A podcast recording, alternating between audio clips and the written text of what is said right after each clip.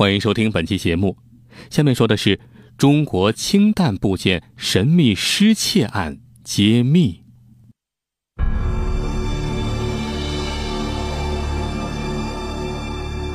一九六九年，正值文革时期，北方发生了一起被列为全国特别重大案件的氢弹部件失窃案。两名研究所保密人员在护送氢弹重要部件进京时，在火车上竟被人调了包。案件一下子惊动了中央，国务院总理周恩来给出十天的期限，要求尽快破案。这个故事还要从头说起。一九六九年的暮春，开往北京的五九六次列车正在检票，两个年轻人紧紧赶来，上了三号车厢。其中一个二十三四岁，手里拎着一个沉甸甸的黑色人造革提包；另一个年过三十，空着手。两个人找到座位后。先是把提包用链条锁锁在行李架上，仔细检查没什么事儿之后，这才安心坐下来。行车途中，两个人没有放松，不管什么时候，总有一位的视线一直注视着行李架上的那个人造革手提包。原来。这两个神秘旅客是位于太原附近某地的保密单位七零三研究所的保卫人员，年纪稍大的叫秦家康，是研究所保卫科科长；另一个叫杨小晨，是秦家康的下属。七零三研究所自一九六七年春天开始，根据国务院、中央军委的命令。参与我国自行设计的一种新型氢弹的研制工作，负责研制氢弹重要部件 TQD 自动仪。经过科研人员近两年的不懈努力，终于研制成功。研究所领导决定将该部件送往北京，交国防科委做最后鉴定。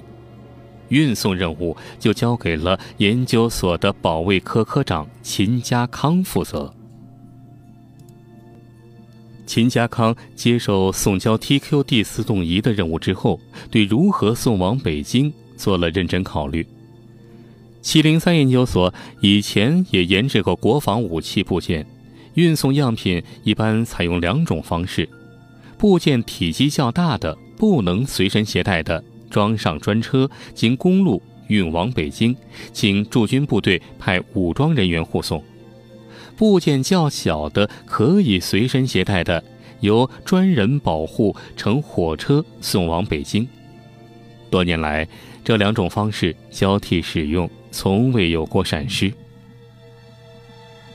秦家康寻思，TQD 自动仪体积不过是一个半导体收音机大小，重量不过几公斤，可以随身携带，应当用后一种方式运送。于是。秦家康把保卫科几十号人掰着手指头挨个筛选，最终选中了会武术、会徒手搏击的科员杨小晨和自己一起去。当年从太原往北京全程五百六十一公里，那时候的绿皮儿车正常行驶时间是十三小时四十四分。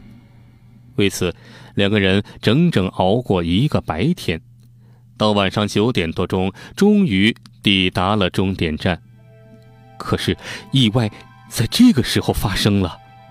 杨小晨掏出钥匙，爬上座椅，打开链条锁，惊讶地发现，提包里的 TQD 自动仪不翼而飞，里面居然只塞着几团旧报纸。秦家康、杨小晨丢了自动仪之后，心急如焚，一面赶紧向派出所报案，一面向国防科委紧急报告。国防科委当然知道这件事情的分量，稍微商量一下，便决定向总理办公室报告。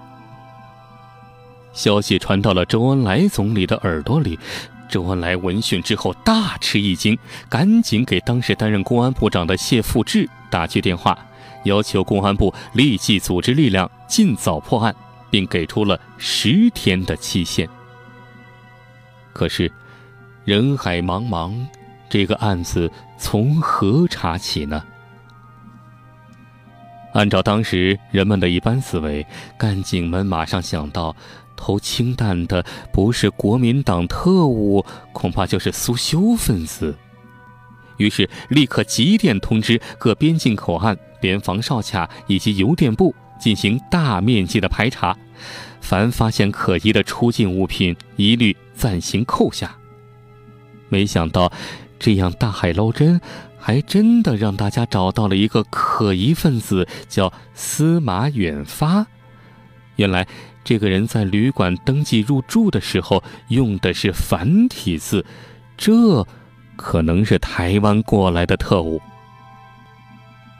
公安干警们将司马远发抓捕之后，押送途中却出了事儿，因为司机心情激动，开快了车，车子在过桥的时候不慎翻车，掉进了水坝。虽然干警和司机都游了出来，可是司马远发却没有了踪影。大家把水坝的水抽空之后，也没有看到司马远发的踪影。最后，大家分析，司马远发应该是逃走了，并且就隐蔽在附近。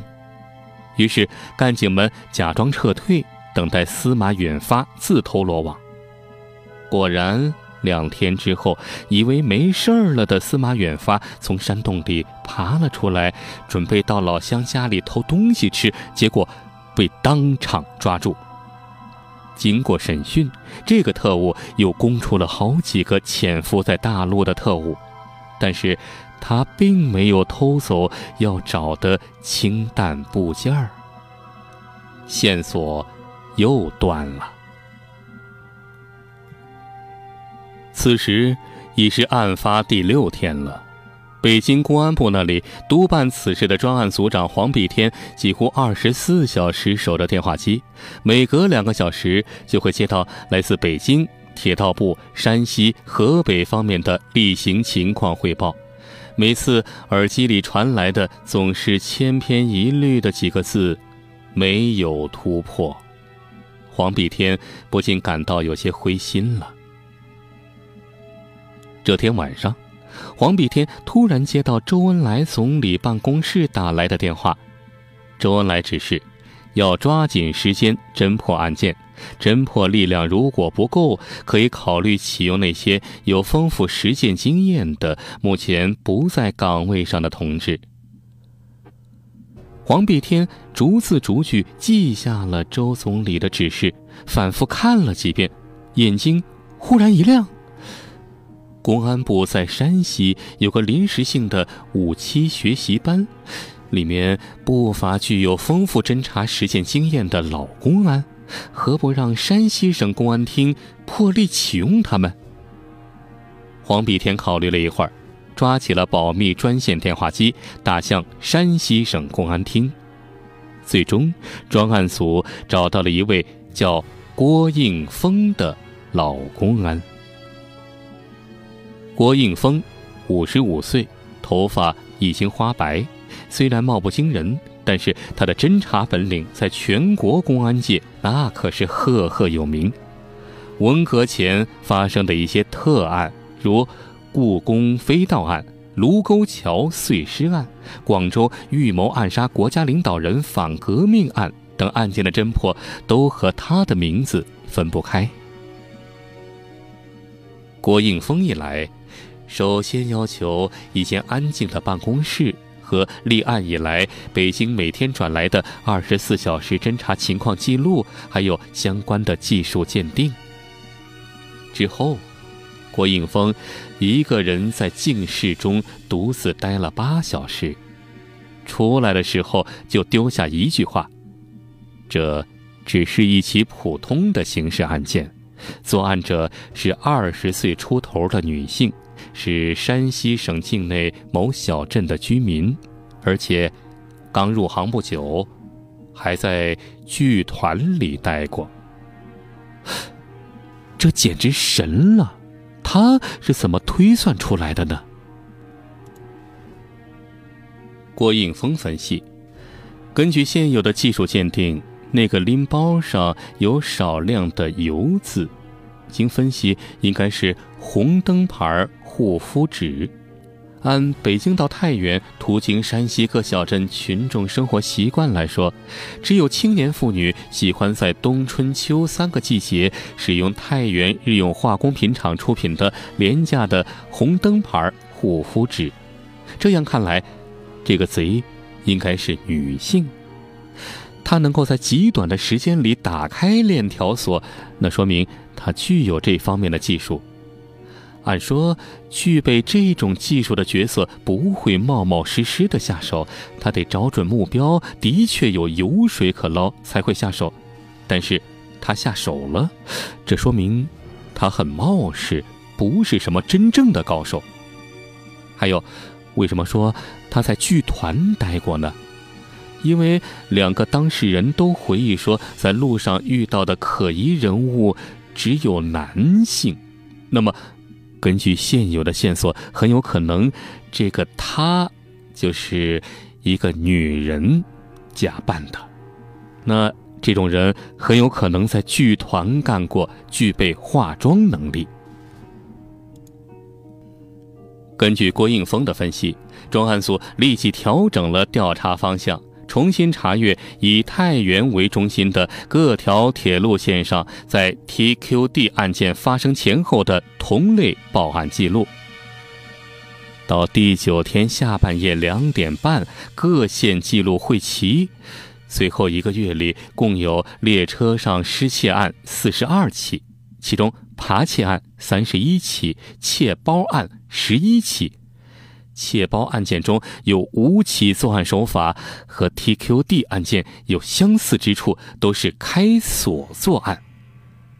这么一来，嫌疑就清楚了。按照这个特点去排查，一共发现附近有五个符合的，其中有四个人都在监狱里，只有一个新冒出来的女人在外面。这个人。据说是拜了大道锁王贾福坤为师，擅长开锁作案，没有具体地点，人称蝴蝶。这女人长得高挑、年轻、漂亮，还拍过样板戏。很快，公安干警就在一家旅馆里发现了蝴蝶，但是郭应峰表示先不要抓。因为万一抓了他不认，就麻烦了。郭应峰设了一个计。